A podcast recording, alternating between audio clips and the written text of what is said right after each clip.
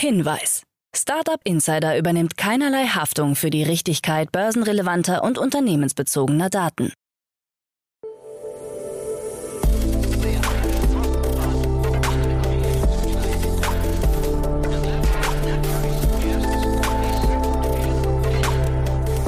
Startup Insider Daily. Morgen Update. Guten Morgen und willkommen zu Startup Insider Daily am Morgen. Am Mikrofon ist Michael Daub. Wir haben den 19. Oktober und jetzt kommen erst einmal die Tagesthemen im Überblick. Nuri vor dem Aus. Black Friday Marke verfallen. Trade Republic expandiert weiter. EU beschließt Frauenquote für Aufsichtsräte. Und YouTube präsentiert neues Label für Gesundheitsinformationen. Tagesprogramm. Bei Investments und Exits haben wir heute Konstantin Königseck-Aulendorf, Investmentmanager von Vorwerk Ventures, uns eingeladen. Konstantin spricht über die Finanzierungsrunden von GoHenry und Elenas. Am Mittag begrüßen wir Stefan Stricker, Founder und CEO von Pair Finance, anlässlich einer Mehrheitsbeteiligung durch den Londoner Investor Poland Street. Am Nachmittag kehren wir dann wieder mit einer neuen Ausgabe Junge Startups wieder. Heute stellen sich die Unternehmen HeyQQ, Bitcoin to Go und KeyCount vor. So viel zum Tagesprogramm. Jetzt geht es weiter mit Frank Philipp und den Nachrichten. Insider Daily. Nachrichten. Nuri vor dem Aus. Für die insolvente Berliner Krypto-Plattform Nuri hat sich kein Käufer gefunden. Das Fintech soll nun abgewickelt werden. Laut Nuri-Chefin Christina Walker-Meyer hat sich das wirtschaftliche Umfeld für das Unternehmen in den vergangenen Wochen weiter verschlechtert. Verbliebene Investoren wurden ihr zufolge abgeschreckt durch Unsicherheiten, die durch die Zinswende und die Ukraine-Krise ausgelöst wurden. Jetzt wird der Geschäftsbetrieb von Nuri eingestellt und die über 100 verbliebenen Mitarbeiter entlassen. Zu Beginn des Insolvenzverfahrens im August 2022 gab man sich noch optimistisch, einen Käufer finden zu können. Man sei mit Anfragen überhäuft worden, so Insolvenzverwalter Jesko Stark. Nuri soll aktuell noch etwa 162 Millionen Euro an Gesamtvermögen verwalten, was einem Rückgang um 50 Prozent seit August entspricht. Black Friday Marke verfallen. Das Berliner Kammergericht hat die umfassende Löschung der Marke Black Friday bestätigt. Die Inhaberin der Marke ist demnach mit ihrem Versuch gescheitert, die Löschung der Marke zu verhindern. Eine Revision wird nicht zugelassen. Mit dem Urteil vom 14. Oktober 2022 habe das Kammergericht Berlin die Marke für verfallen erklärt.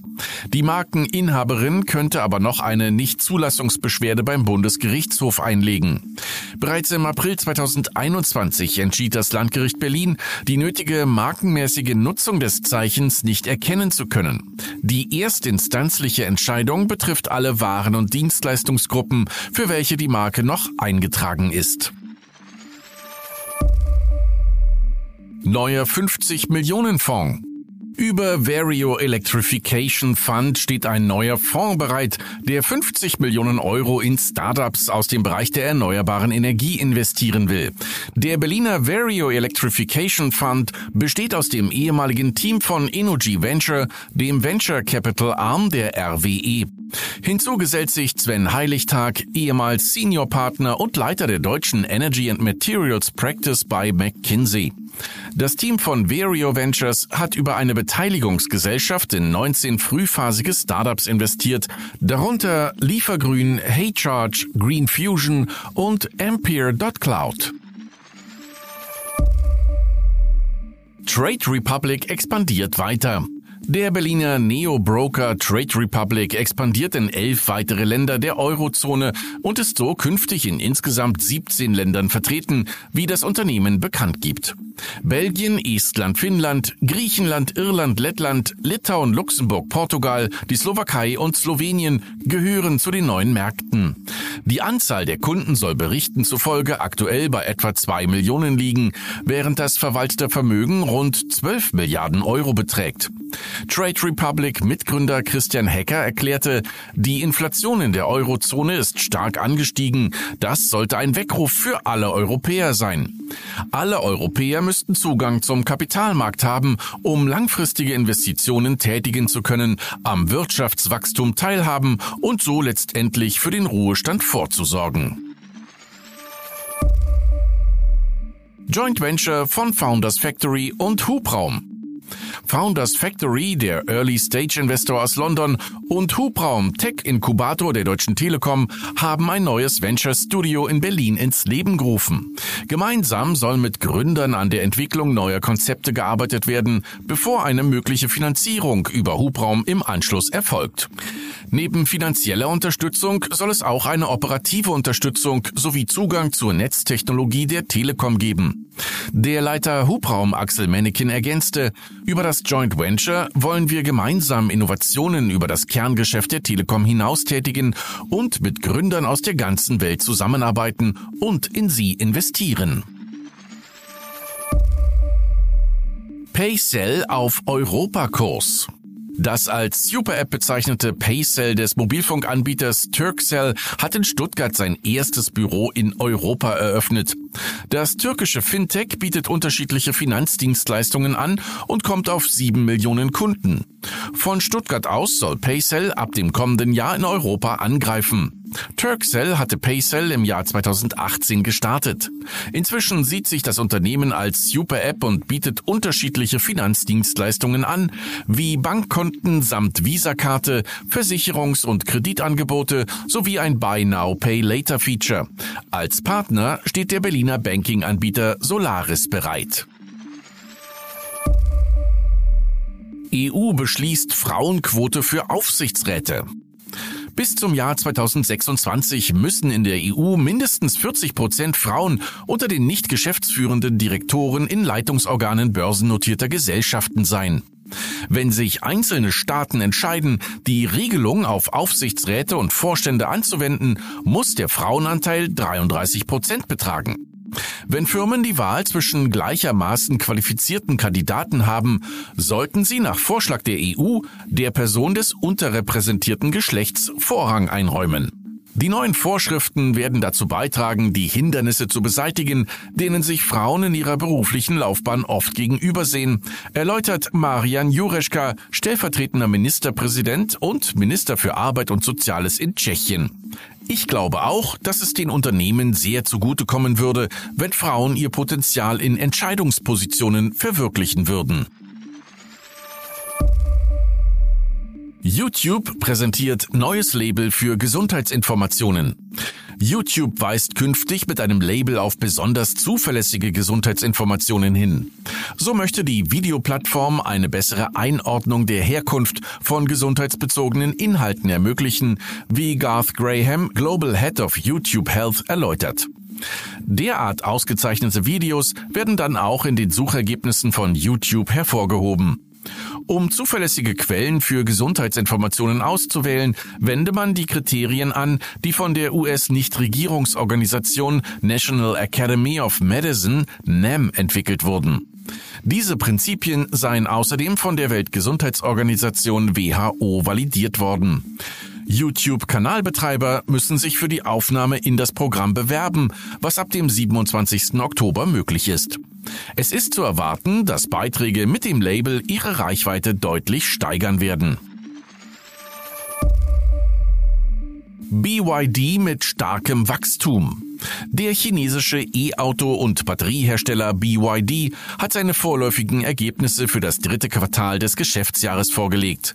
Demnach hat es im Vergleich zum Vorjahr ein Wachstum von 333,60 bis 365,11 Prozent gegeben. Die Verkäufe von reinen Elektro- und Plug-in-Hybridfahrzeugen ist 2022 um 250 Prozent gestiegen, unter anderem aufgrund staatlicher Anreize. Im letzten Quartal konnte BYD 538.704 Autos verkaufen. Tesla kommt auf 343.000.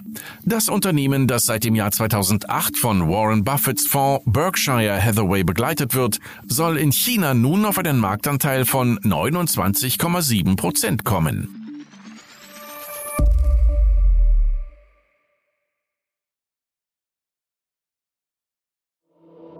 Startup Insider Daily. Kurznachrichten. Infolge der Berichte des ZDF-Magazins Royal hat Bundesinnenministerin Nancy Faeser den Präsidenten des Bundesamtes für Sicherheit in der Informationstechnik Arne Schönbohm abberufen. Diesem wurde vorgeworfen, durch einen von ihm mitgegründeten Verein Kontakte zum russischen Geheimdienst zu haben. Forscher der Ruhr-Universität Bochum haben die Vorteile des Einsatzes von Augmented Reality-Lösungen demonstriert.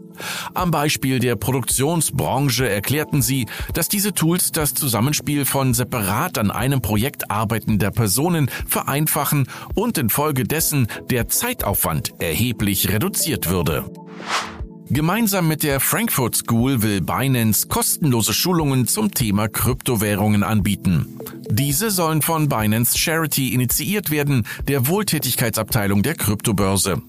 Ziel sei die Schaffung und der Ausbau von kostenlosen Bildungsmöglichkeiten für Studenten zu den Themen DLT, DeFi sowie NFT.